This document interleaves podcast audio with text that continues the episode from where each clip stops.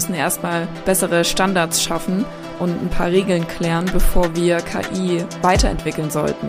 KI ist ja nichts Selbstständiges.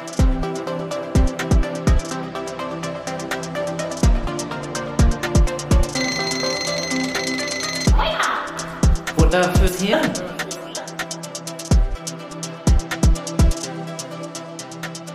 Hallo und herzlich willkommen zu einer neuen Folge unseres Podcasts Wake Up Futter fürs Hirn. Ich bin Lena. Und ich bin Perdita. Ihr habt sicherlich mitbekommen, in letzter Zeit sind super viele neue Tools auf den Markt gekommen, die alle auf künstlicher Intelligenz basieren und so KI auch irgendwie für uns alle im Alltag noch viel besser erlebbar machen. Da kann man ein bisschen was ausprobieren, sei es beispielsweise durch die Software ChatGPT ähm, oder auch andere Programme, die künstliche Bilder oder künstliche Texte erstellen. Und wir wollen uns heute in der Folge ein bisschen damit auseinandersetzen, wie KI unseren Alltag jetzt schon verändert und ähm, wie sie es auch in der Zukunft weiter verändern könnte. Ich weiß ja nicht, wie es dir geht, Perdita, aber ich kann mich noch gut daran erinnern, dass Anfang des Jahres auch sehr viele Experten sich zu diesem Thema geäußert haben und ein Moratorium für KI gefordert haben, also eine Pause in der Weiterentwicklung und gesagt haben, wir müssen erstmal bessere Standards schaffen und ein paar Regeln klären, bevor wir KI weiterentwickeln sollten. Und das hat mich schon ein bisschen stutzig gemacht und ja, was heißt Angst, aber vielleicht ein bisschen Bedenken gemacht. Wie geht's dir dabei? Ja, also ich denke mir, unsere Vorstellung von KI ist natürlich auch ganz stark geprägt von Science-Fiction-Filmen. Also ich denke mir, ähm, das ist eine. Deswegen ist jetzt für mich einfach erstmal wichtig zu klären, was versteht man eigentlich unter KI, künstlicher Intelligenz? Im Englischen heißt es Artificial Intelligence, also AI. Das sind letztendlich sind's Computerprogramme, die in der Lage sind, selbstständig Entscheidungen zu treffen oder Lösungen für bestimmte Probleme anzubieten, die wir sie auffordern zu tun. Aber was man wirklich wissen muss, dahinter stehen ja Menschen, die Programmieranweisungen gegeben haben und sozusagen das Programm mit Datensätzen füttern. Also KI ist ja nichts Selbstständiges, sondern es ist ein von Menschen programmiertes Programm, was auf Daten basiert, die Menschen in dieses System reingegeben haben. Also es ist ja nicht irgendwas Selbstständiges, was sich da entwickelt, aber die Technik hat sich so weiterentwickelt, dass das Programm Sachen und Datensätze so auswertet und damit etwas machen kann, wo wir von der Geschwindigkeit her überhaupt nicht mehr mitkommen. Und ich glaube, dieses entkoppelt zu sein, ich mache etwas und sehe genau den Prozess, wie etwas entsteht, das geht jetzt so rasant schnell, dass man, glaube ich, auch so das Gefühl hat, wow, da ist jetzt was passiert, was ich gar nicht mehr in der Hand habe. Und das ist halt etwas, seit Jahrzehnten geben jetzt Menschen Daten ins Internet ein. Und diese Programme durchforsten einfach das Internet nach Inhalten und Bildern und Audiodateien und Videodateien. Und basierend auf den Programmieranweisungen basteln sie da was Neues draus. Also das heißt, also bei künstlicher Intelligenz heißt es nicht, dass es irgendwas Fremdes ist, sondern das ist etwas, was von Menschen gemacht, gefüttert und gesteuert wird. Und ich glaube, durch dieses selbstständige sich weiterentwickeln können der Programme, hat man so dieses Gefühl, wuh, wir haben gar nicht mehr in der Hand, was daraus wird. Und das, was du eben gesagt hast mit dem Datenfüttern, ist, finde ich, auch eines der größten ich würde jetzt nicht sagen Gefahren, aber ich finde, es ist ein Punkt, den man sich einfach bewusst werden muss, wenn man KI verwendet, dass es, wie du sagst, eben nicht selbstständig denkt, kein eigenes Gewissen oder auch ein ethisches Bewusstsein hat, sondern rein von den Daten lebt, die wir Menschen eingespeist haben oder mit denen wir die KI trainiert haben. Und ein Fakt ist einfach, dass Daten selten neutral sind, so wie unsere Welt nicht neutral ist, weil wir Menschen subjektive Betrachter sind. Und ich sag's mal so, wenn wir Daten in eine KI einspeisen, die mit Vorurteilen behaftet sind, die beispielsweise rassistisch sind oder Männer gegenüber Frauen bevorzugen, weil das jetzt seit Jahrhunderten von Jahren so war, dann wird auch die KI dieses Stereotyp, diese Vorurteile weiter verstärken und reproduzieren. Und das ist, glaube ich, was, was viele Menschen dabei vergessen, weil wenn man den Begriff künstliche Intelligenz hört, dann hört sich das für mich so objektiv an. So nach dem Motto, wenn ich da jetzt was frage, wenn ich dem eine Frage stelle oder nach einem Ergebnis ähm, forsche, dann ist ist dieses Ergebnis objektiv, weil das von einer künstlichen Intelligenz erforscht wurde. So, die hat keine Vorurteile, es ist kein Mensch, der schon mal schlechte Erfahrungen gemacht hat oder so. Das ist eine künstliche Intelligenz, aber das ist eben der Fehler, weil die Intelligenz ja, wie gesagt, kein eigenes Bewusstsein hat und naja, was kein eigenes moralisches Bewusstsein hat, ähm, sollte man generell in Frage stellen. Ja, und ich glaube, vielleicht liegt es auch an dem Wort Intelligenz, dass wir das mit intelligent auch verwechseln. Also ich glaube, was mir so bewusst geworden ist, es war so ein Artikel, wo ich jetzt gelesen habe, ja, dass ChatGPT eigentlich immer dümmer wird. Warum? Und ich kann mir das ganz gut vorstellen, weil ich habe das jetzt auch benutzt, um ein paar Inspirationen zu kriegen, wie ich bestimmte Sachen formulieren konnte, habe auch zu bestimmten Theorien oder Sachverhalte Fragen gestellt. Ja, und das forstet halt im Internet und es greift natürlich mehr auf Daten zurück, die mehr Menschen genutzt haben. Und das ist aber grundsätzlich kein Qualitätskriterium, weil Menschen wählen ja Sachen, die sie spannend, aufregend, ja, polarisierend sind. Also das heißt, man liest nicht den langen wissenschaftlich fundierten Artikel, sondern man liest vielleicht eher einen Kommentar, den jemand so vielleicht mal so rausgeblasen hat. Und die schaut halt, was ist das, was im Internet am populärsten ist, am meisten gelesen wird und baut das natürlich auch mit ein. Und jetzt passiert halt Folgendes. Zum Beispiel, du benutzt diesen Text, der generiert wird. Und wenn du den nicht kritisch durchliest und einfach die Behauptungen, die da aufgestellt sind, übernimmst, wieder veröffentlichst, dann sozusagen verfestigt sich ja der Fehler. Und dann wirst du zitiert, jemand kopiert von dir und tut diesen Fehler wieder kopieren. Also ist er jetzt schon dreimal im Raum und mhm. das System lernt, oh, schau mal an, die sagen alle das Gleiche. Also muss es ja richtig sein. Und ich glaube, dass sich ganz viele Leute, die durch die KI unterstützt Texteerstellung, Bilderstellung, Musik, also du kannst ja Bilder generieren, kann man ja schon mittlerweile ganz viel machen, ist, wenn man da keinen kritischen Blick drauf hat und kontrolliert, was steht denn da eigentlich und macht das überhaupt Sinn? Also es klingt alles immer sehr sinnvoll, aber oft ist es nicht sinnvoll. Dann wollen wir doch vielleicht jetzt mal auf einzelne Bereiche schauen und ein bisschen debattieren, ob ähm, KI da eher hilft und unterstützt oder vielleicht auch eher eine Gefahr oder ein Risiko ist. Ich würde sagen, wir fangen mal mit einem Bereich an, wo die KI, glaube ich, auf jeden Fall punkten kann. Und zwar, das ist die Medizin.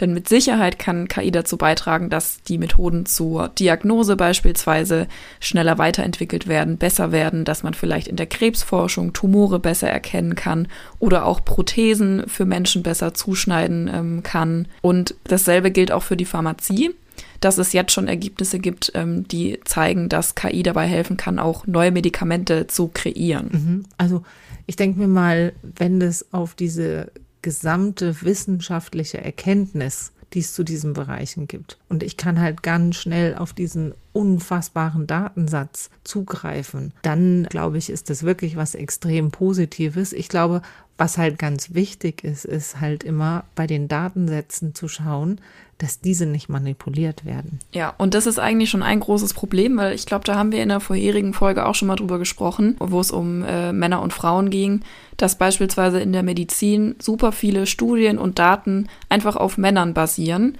Und Männer haben aber ja trotzdem einen anderen Körperbau. Das heißt, wenn man irgendwie einen Crashtest macht, und der Dummy, der in dem Auto sitzt, bei dem der Unfall simuliert wird, eine männliche Anatomie hat, dann kann man ja im Endeffekt mit den Daten gar nicht bestimmen, wie die Auswirkungen beispielsweise für eine Frau wären. Und so ist es in sehr vielen Studien und in sehr vielen Tests, auch mit Medikamenten, dass ähm, einfach mehr Männer in den Daten vorhanden sind als, als Frauen. Ja. Und das ist eben auch wieder ein Punkt, ähm, den man dabei nicht vergessen darf. Ja, und ich glaube, was halt auch gefährlich ist, ist zum Beispiel, habe ich jetzt einen wissenschaftlichen Artikel gelesen, dass Herzinfarkte sich zum Beispiel bei Frauen oft ganz anders äußern als bei Männern. Und die ganzen Medikamente, äh, wie du sagst, aber sehr häufig darauf basieren. Und ich glaube auch jetzt so ein kritischer Moment, da gab es einen Vorfall in Italien. Da war ein Mensch so in so einem depressiven Angstschub und hatte einfach große Weltangst. Krisen, Klimakrise, Finanzkrise, Ukraine und hat sich mit seinen Sorgen an so einen Chatbot gewandt.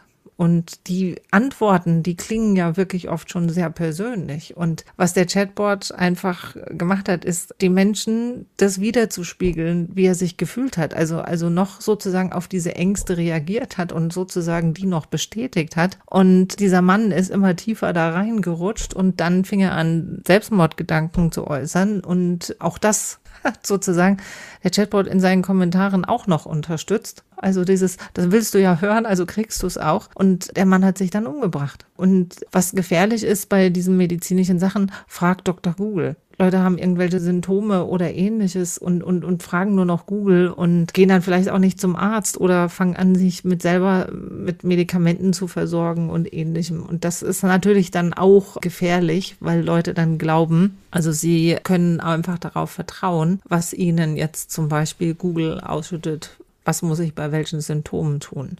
Ja, ich finde es bei der Geschichte total krass, weil das einfach sehr gut zeigt, dass KI einfach keine Emotionen hat und anders als ein Mensch halt auch keinen Sinn für Empathie oder für Gesellschaft. Und das, finde ich, zeigt auch ein bisschen, dass es nach wie vor Berufe gibt, die KI vielleicht nicht ersetzen kann. Das heißt, ich sehe zum Beispiel das ganze Thema mit KI und dem Arbeitsmarkt gar nicht so, so schwarz, weil viele sind ja der Meinung, dass dann super viele Berufe ähm, ja, ersetzt werden und sehr viele Menschen arbeitslos werden. Aber ich glaube einfach, dass es immer Berufe geben wird, die von KI nicht ersetzt werden können und dass unsere Art und Weise, wie wir arbeiten und dass viele Jobs sich mit Sicherheit verändern werden, dass Anforderungen an Jobs anders werden, dass wir vielleicht mehr im IT-Bereich schaffen müssen und dass viele, viele Berufe im Niedriglohnsektor ersetzt werden. Aber ich glaube, dass auch viele neue Jobs geschaffen werden und dass sich einfach unsere Art, wie wir arbeiten, ändert, dass wir vielleicht auch schneller arbeiten können durch die ganzen Tools.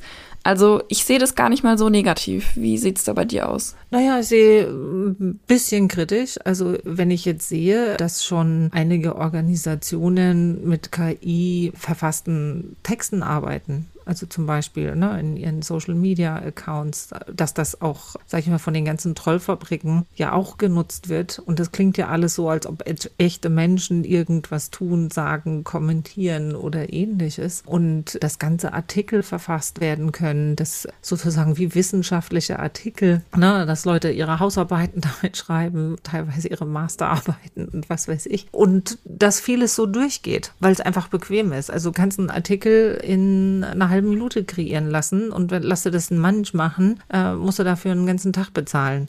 Ja, aber ich glaube, dass dadurch auch der Wert erhalten bleibt. Weißt du, was ich meine? Dass Leute nach wie vor bereit sind, Bücher zu kaufen, von denen sie wissen, dass es ein echter Schriftsteller wirklich in jahrelanger Arbeit geschrieben hat, weil sie das dann mit Sicherheit sagen können und sagen können, das ist was anderes als ähm, dieses schnell schnell von der KI mal mal produziert. Also ich glaube sogar, dass der Wert von dem selbstgeschriebenen Buch vielleicht sogar eher gesteigert wird noch. Ja, aber ähm, kannst du das dann so gut unterscheiden? Nee, persönlich kann man das super schlecht unterscheiden. Ich habe mal ein Interview mit Herbert Grönemeyer gelesen und dem haben sie sozusagen von der KI kreierte Songtexte gehalten und also er war danach entspannt und dachte mir, also der schafft ihn nie, also wirklich so das auf den Punkt zu bringen, wie ich das bringen kann. Aber ich glaube, für ganz viele Leute wären die Songtexte okay gewesen. ja, also ich merke das ja auch selber. Also was weiß ich, ich fange jetzt auch an, Mensch, ich brauche einen gescheiten Projekttitel, ne? Und lass mich auch inspirieren. Was ich da wichtig finde ist, und das ist halt einfach auch so eine kritische Frage ist, das, was die KI kreiert, basiert ja auf etwas, was Menschen geschaffen haben. Also sei es wissenschaftliche Analysen oder wie du sagst, Leute, die Texte geschrieben haben, die Gedichte geschrieben haben, die Musik komponiert haben, die Bilder gemacht haben. Und wie kannst du mit einer KI noch Urheberschutz sichern? Also das, das, was jemand geistig erarbeitet hat, der sieht ja davon nichts mehr. Ja, oder wie jetzt letztens irgendwie so ein Bild verkauft worden ist, was ähm, so geguckt hat, ja, was ähm, gefällt denn so den Leuten, macht daraus was eigenes und das wurde dann verkauft, aber die Basis der vielen Bilder, auf deren Basis dann dieses künstliche Intelligenzbild entstanden ist, die kriegen gar nichts. Ja. Das, auch die Schriftsteller, die Songwriter, ne, die Musik produzieren. Und, und ich glaube, für die meisten Laien ist manchmal der Unterschied nicht so gravierend. Ja, da gehe ich auf jeden Fall mit. Andererseits könnte man auch so argumentieren, dass man sagt, dass es vielleicht sogar ganz cool ist, dass wir jetzt künstlich erzeugte Bilder haben, weil man dann beispielsweise für Fotos, für die man eigentlich echte Menschen bräuchte, kann man auf das Recht am eigenen Bild verzichten und muss dann nicht mehr darauf achten, weil man dann einfach eine künstlich erzeugte Person nehmen kann. Das ist ja eigentlich auch jetzt wieder nicht unbedingt ein Nachteil. ist vielleicht auch ganz cool. Ja, also sicher. Ich meine, ich weiß, wie schwierig das ist, gute Bilder zu haben, wo du die Bildrechte besitzt und genau. wenn du genau. dir die einkaufen musst, dass das sehr teuer ist. Aber für mich ist immer so der Punkt, wir werden ja dadurch auch ganz stark manipulierbar, weil ich glaube, die Erstellung der Bilder basiert dann auf einem Algorithmus, was, was gefällt Leuten. Und dann wird vielleicht ein Bild kreiert, äh, wie Menschen auszusehen haben oder ne, wie sie sind. Und das dann vielleicht auch manchmal gar nicht mehr den von menschlichem Körper entspricht oder wie die meisten Menschen tatsächlich faktisch aussehen. Aber dass dann also auch noch mehr ein Druck entsteht, dann irgendwelchen ja, Schönheitsidealen zu entsprechen oder so. Also da, da sehe ich dann schon auch wieder eine Gefahr, weil die KI auf Algorithmen oft basiert, die Art dann irgendwann mal auch nicht mehr kontrollierbar sind. So, was will die Masse? Und dann kommen da vielleicht Bilder raus, wo Leute Figuren haben, die du so im echten Leben eigentlich gar nicht kriegen kannst. Also künstliche Intelligenz kann ich halt auch richtig gut manipulieren. Das sehen wir ja an Social Media, wo dann zum Beispiel Mädels, die eh schon so ein Problem mit ihrem Körper haben, die dann da so ganz schnell reinkommen und dann teilweise sind die von der künstlichen Intelligenz und haben Figuren, die ein menschlicher Körper nachher gar nicht haben kann. Aber daran misst du dich.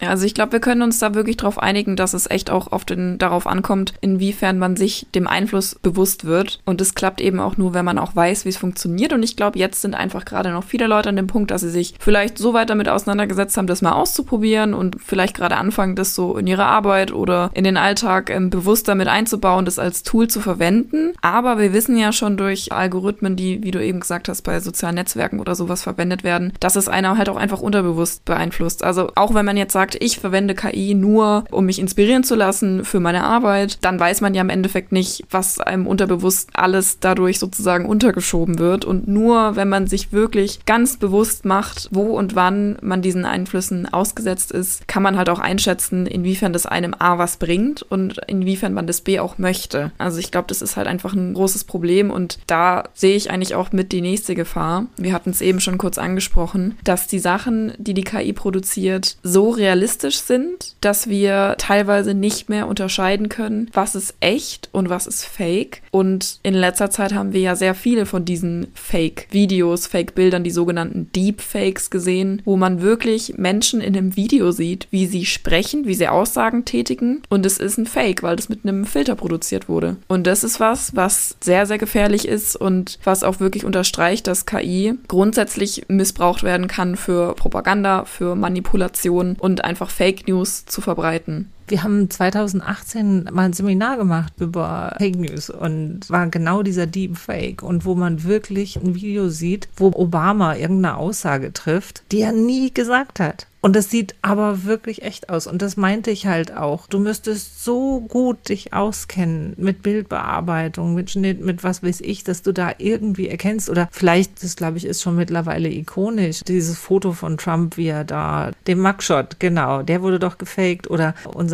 Papst in einer Daunenjacke, also da musst du dich schon richtig, richtig gut auskennen, dass du erkennen kannst, das ist nicht echt. Und ich glaube, deswegen finde ich dieses Memorandum, um auf deine Eingangsfrage wieder einzugehen, ich glaube, wir sind schon viel zu spät dran, aber es braucht auch einen rechtlichen Rahmen, in dem KI passieren kann, weil wir öffnen Tür und Tor für Menschen, die sich damit sehr gut auskennen, und alle anderen werden so ein bisschen schutzlos überlassen. Es ist was, was wir im Allgemeinen auch im Internet noch einfach nicht im Griff haben. Da merkt man einfach, dass Angela Merkel mal gesagt hat, das Internet ist für uns Neuland. Dass einfach das im Allgemeinen im Internet so wenig geregelt ist und man so denjenigen ausgesetzt ist, die sich damit besser auskennen und gerade Minderjährige super schlecht geschützt werden. Und KI verstärkt das Ganze nur. Das ist genau dasselbe. Ja, und also ich meine, es kann auch gut genutzt werden. Also zum Beispiel, jetzt kannst du KI auch so trainieren, entferne mir mal aus Facebook alle Hassnachrichten. Das geht auch. Aber da muss man sich gezielt hinsetzen und gezielt gucken, wie passiert es. Und da muss auch der Wille dazu sein, genau das zu machen.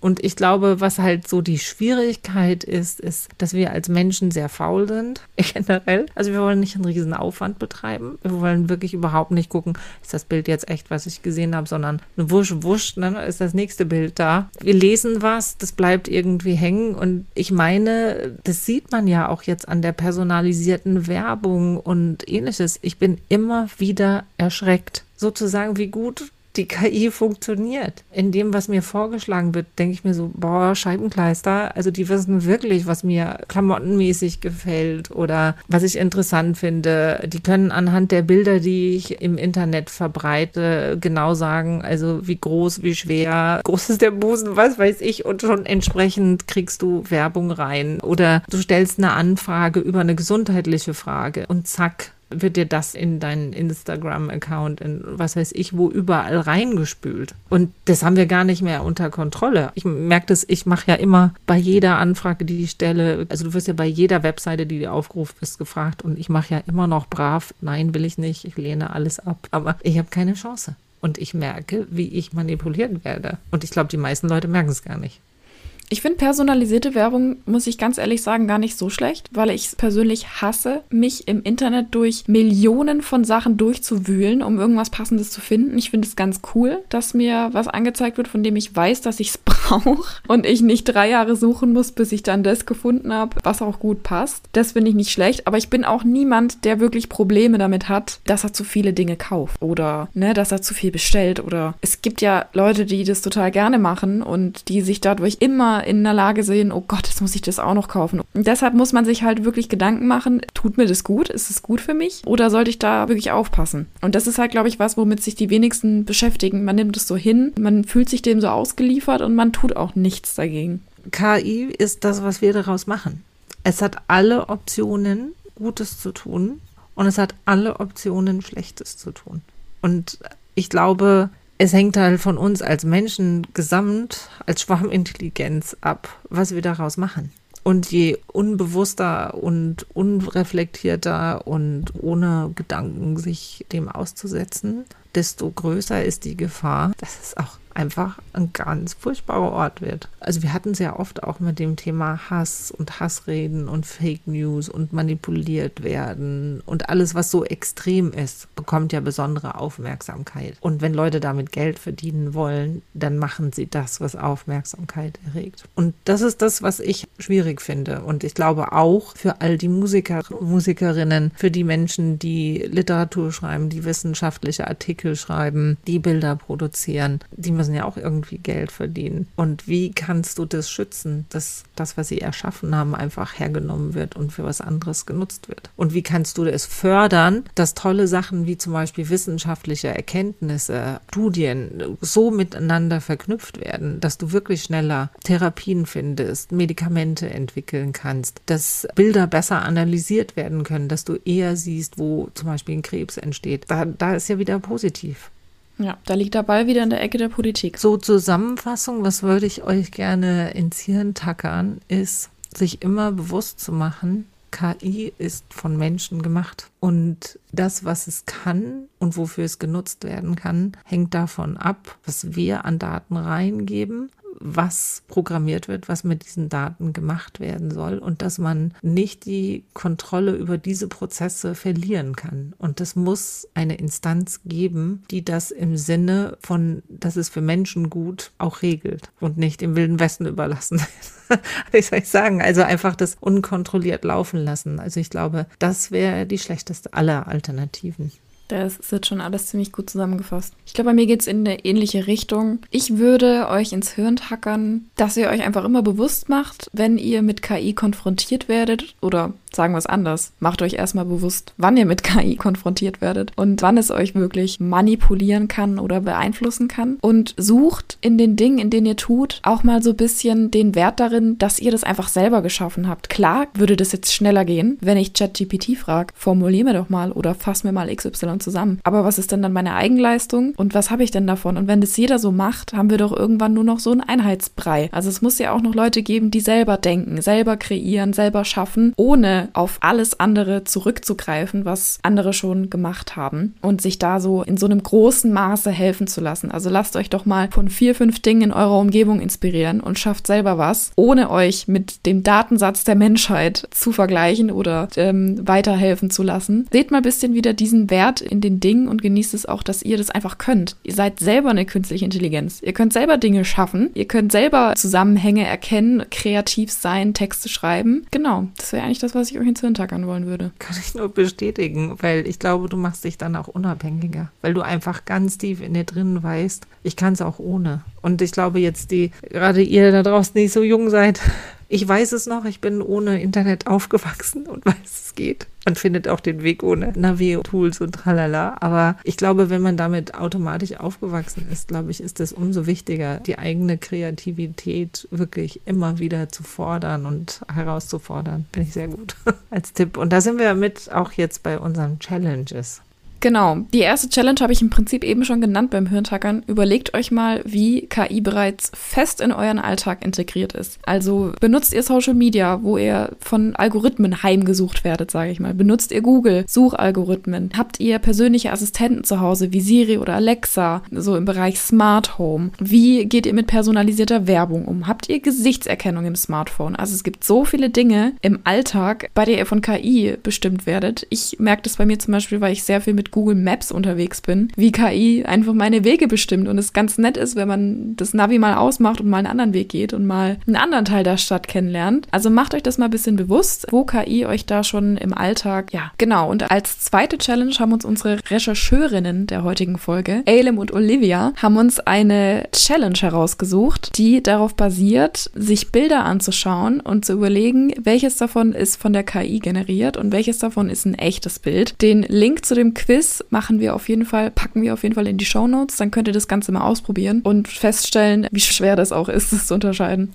Und die letzte Challenge geht ein bisschen weiter und geht so in Sachen kritischer Umgang mit KI und KI-kreierten Inhalten, Bildern, Videos und ähnlichem. Ich möchte euch so ein bisschen auffordern, schaut mal ein bisschen kritischer hin. Also das, was euch präsentiert wird, war die Frage zu stellen, tut es mir gut und tut es Menschen gut? Also der Inhalt, das Bild und ähnliches. Also was löst es in mir aus? Und sind das positive Gefühle oder sind das negative Gefühle? Und immer da, wo ein negatives Gefühl ist, da so ein bisschen sich festzuhaken, zum Stolpern zu bringen, gedanklich und zu gucken, hey, ich darf vielleicht manipuliert. Und was soll eigentlich bei mir bewirkt werden? Und dann genauer hinzuschauen, wo kommt der Inhalt her? Also das einfach ein kritischer Umgang mit dem, was uns tagtäglich so reingespült wird. An Informationen, an Bildern, an Videos. Da sich einen kritischen Blick zu bewahren. Und wie gesagt, wenn ihr das Gefühl habt, boah, ich reg mich auf, das macht mich zornig, das macht mich traurig, da genauer hinzuschauen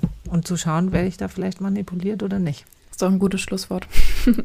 Damit sind wir nämlich auch schon am Ende unserer heutigen Folge. Wir würden uns natürlich wie immer freuen, wenn wir Feedback von euch bekommen über Social Media, Instagram oder Facebook. Da könnt ihr uns gerne schreiben oder schickt uns eine E-Mail an wakeup at gemeinsam-in-europa.de. Und dann würden wir uns natürlich auch freuen, wenn ihr zur nächsten Folge wieder einschaltet. Die letzte Folge dieses Jahres, eine Jubiläumsfolge, Folge Nummer 50. Äh, um was wird es da gehen, Perdita? Ja, wir haben gedacht, wir würden mal gerne all den tollen Frauen, die im Hintergrund die Recherchen machen, die die Kontakte knüpfen, die alles organisieren, die, die unsere Designs machen, die Homepage auf, am Laufen halten. Wir unterhalten uns einfach mal, was ist uns wichtig. Und bei der Gelegenheit auch nochmal einen Rückblick zu haben auf die 50 tollen Frauen, die wir interviewt haben und was die uns alles so mitgegeben haben. Einfach mal so eine Rückblickfolge. 50 50. Folge. Das ist schon etwas, wo wir uns mal mit beschäftigen können, was uns wichtig ist.